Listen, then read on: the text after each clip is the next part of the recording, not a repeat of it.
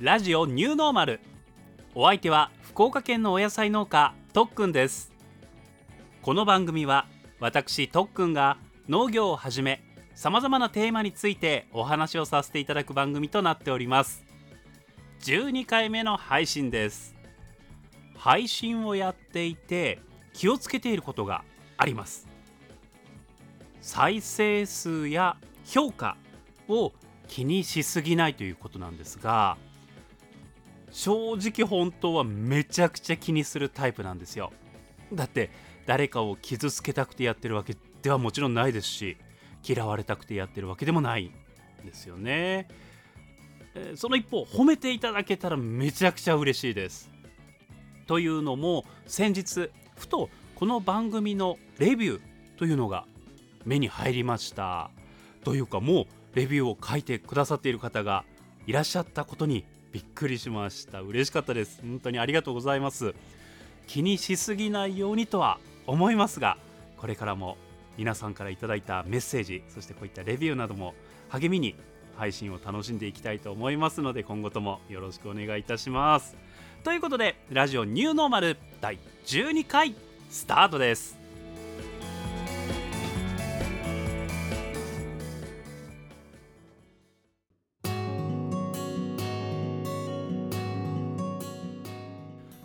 前回の配信をアップロードして配信するというボタンをポチッと押した瞬間にあることに気づきました。おしゃべりする内容を間違えてました。というのも前々回に何についてお話をするか予告をしていたんですね。それをすっかり忘れて何を喋ろうかなと考えて思いついた内容をおしゃべりして配信先週しておりました。なので今回はその時できなかったお話をさせていただきたいと思います。それはタケノコの話です。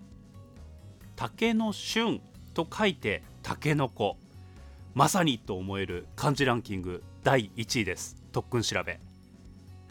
もし今お食事中にこの配信を楽しんでいただいている方などがいらっしゃいましたら旦ここまでにしてお食事が終わられてから改めてお聞きいただけたらと思うんですが2年前の6月ぐらいだったかと思うんですが仕事を終えてお風呂にも入って夜ご飯を食べながらビールを飲んでたんですがふーっと一息つくような感じでソファーにもたれかかった時にズキッと腰に痛みが走りました。あーやったなと。これ腰をやったなと。多分。ちょっと横になるねということで布団に横になりました。その布団までは普通に歩けたんですよ。腰をやっちゃった時はそんな風には動けないはずなんですがあ動けるなと思いながら横になりました。するとどんどんどんどんこの痛みが増していくんですね。頭によぎったのは何か僕の体の中の臓器が爆発したんじゃないかと思うぐらいの痛み。もうその後痛みで油汗が噴き出して体がガタガタと震えてきました。その上吐き気までやってきて痛みの中もう這うようにしてトイレに向かって全てもうお腹の中のものを出すと。もう何なんだこれは。僕はどうなっちゃうんだと。そうしていると痛みは少し軽くなってしかしまた強くなってという波のように痛みの波状攻撃を食らうわけですよ。この辺りで私の友達の話を思い出しました。その友達が夜中にお腹が痛くなって救急車を呼ぼうかと思った。でその痛みは軽くなったり、え、強くなったり。でなんとか我慢して、え、ご家族の運転でその時間に見てもらえる病院に朝早く向かわれて検査をしたところ尿管結石が原因だったということでその話を思い出したんですね。私も布団に戻ってもだえながらスマホで尿管結石ということについて調べました。もうね症状がその時の私の体に起こっていることともぴったり。これは多分間違いないぞと。ならどうしたらいいのかなと考えてその友人が治療のために水を多く飲むようにしてたっていうのを思い出してキッチンまでまた行って水をたくさん飲みました。しばらくすると不思議と痛みは軽くなってと思ったらまた強くなってっていうのを一晩繰り返しました。次の日急いで病院に電話して「あいいですよ来てください」ということで行きました。で待っている間にも、えー、痛みがねまた襲ってきて顔色は真っ青。そして油汗もどんどんかくわけです。それに見かねた看護師さんが「あなた大丈夫？座薬入れる?」っていうふうに声をかけてくださったんですが「大丈夫です大丈夫です。我慢します」と。ね痩せ我慢ですよ。言ったそばからまた痛みが強くなって我慢しなきゃよかった。でも座薬入れていただくのは恥ずかしいしみたいな。ね。そんなんしながら診察になり尿検査そしてエコーとレントゲンですね。で、えー、先生からの問診の際にもう先生から尿検査というか、えー、その開口一番。もう来い。こんなんじゃダメだよと濃ゆい濃度が高いというふうに怒られました。何のことかと思ったら、えー、水分が私足りてなかったらしくておしっこの濃度がすごいぞと。そしてレントゲンを見てみると腰骨の下あたりの尿管に、えー、米粒みたいな影があってそれが石だよと教えていただきました。腎臓と膀胱の間にあってそれをせき止めてる。で腎臓が腫れて痛みが出るというふうに言われました。エコーで改めて調べてもらうとあやっぱり大きな石があるよと。でもねあんたそれだけじゃないよと。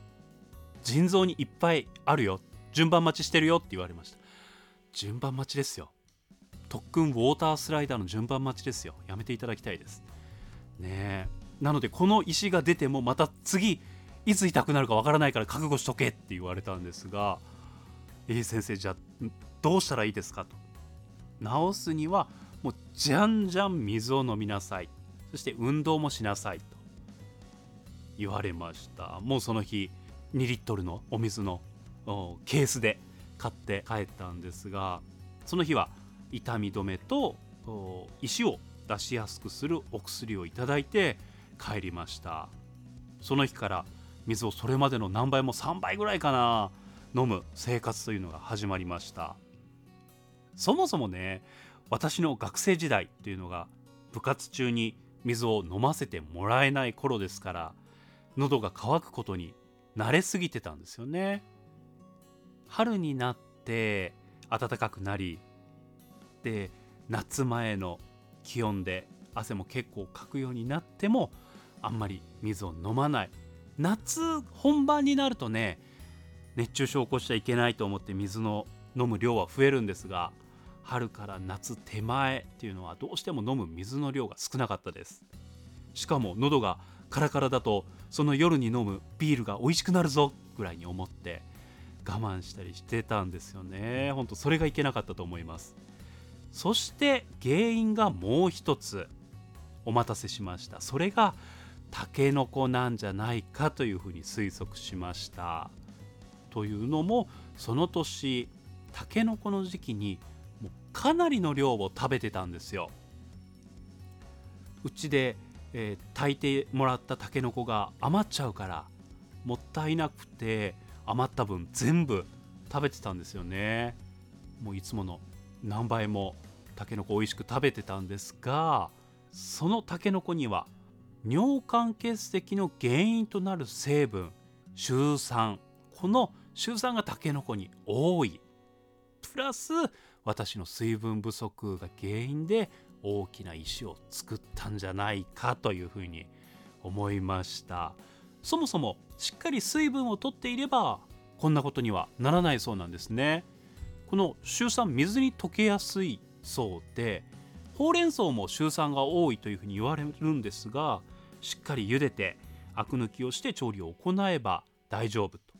そして生で食べることもあるそうなんですが生で食べるにはシュ酸が少ない品種のサラダほうれん草こういったものを用いれば大丈夫だそうです。ねえこれからさらに汗をかきやすい時期になりますので皆さんもしっかり水分を取りながらたけのこなど旬の食材も存分に楽しんでいただきたいと思います。ちなみにシュウ酸はカルシウムなどのミネラルと結合するという特徴があるらしいので牛乳とか小魚とかカルシウムを多く含む食品と一緒に食べると石ができにくいらしいです。ねその頃日常的に牛乳をいただくというわけではなかったので今はね何回もお話ししてますが酪農家さんの窮状目の当たりにして日常的に牛乳飲むようにしてますがこれを聞いてみたいんですよね。毎日牛乳を飲んでるよっていう方で尿管結石になったという方がいらっしゃるのかこれからね少しずつデータを取っていきたいと思います。うん、毎日牛乳飲んでらっしゃる方にお会いする機会もあるのでお話を聞いていきたいと思います。さて、えー、長々と石についてお話をしましたがこの石がどうなったかというのはまたいつかお話しさせていただけたらと思います。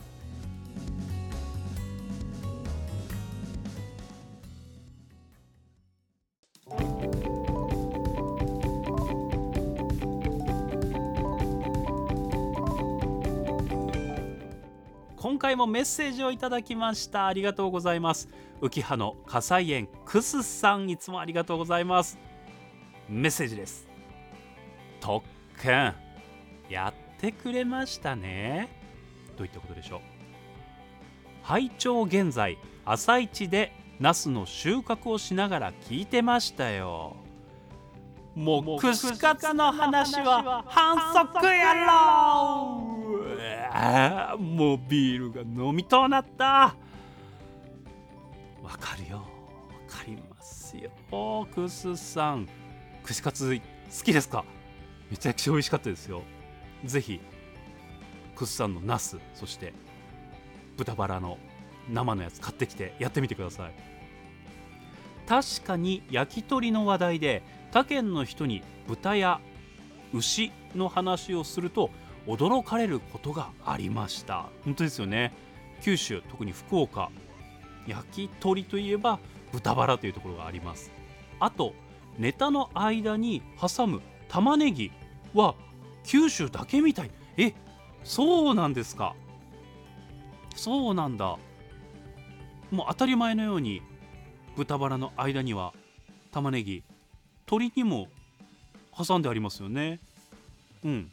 砂ずりとかにも挟んであるな。いかんいかん朝からビールに呼ばれよるっていうことで自爆されましたねクスさん。あととっくんは甘辛く煮た鶏の足は食べたことありますか？ないですないです。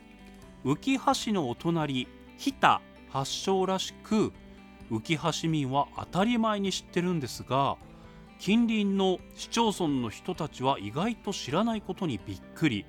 ああ自分の首を絞めよるということで改めて自爆ですね。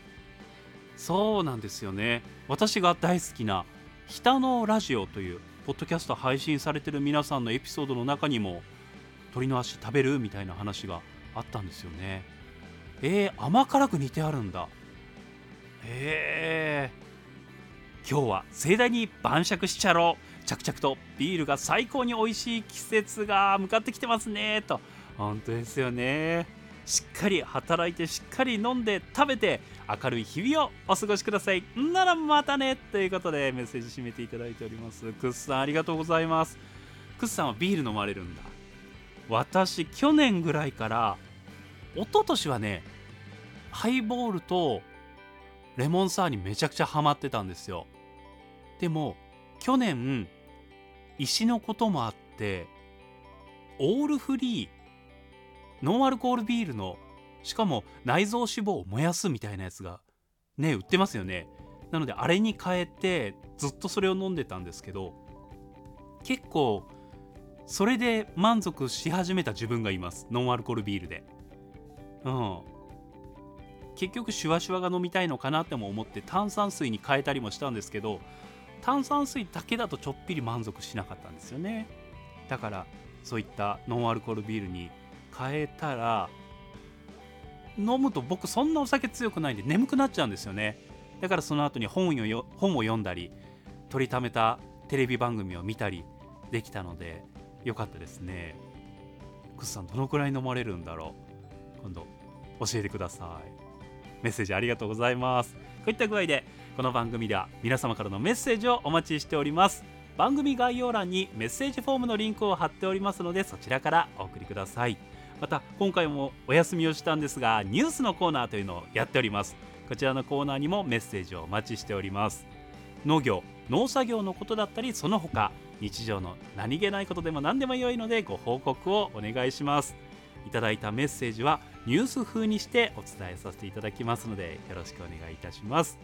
あなたからのメッセージお待ちしております。来週はね人生で初めてのことをする予定で今からワクワクしております。配信にてそのお話もしたいと思いますので今回こそ今度こそちゃんと忘れずにお話をしますのでどんなことをするのか楽しみにしていただけたらと思います。何をするかという予想のメールなどもお待ちしております。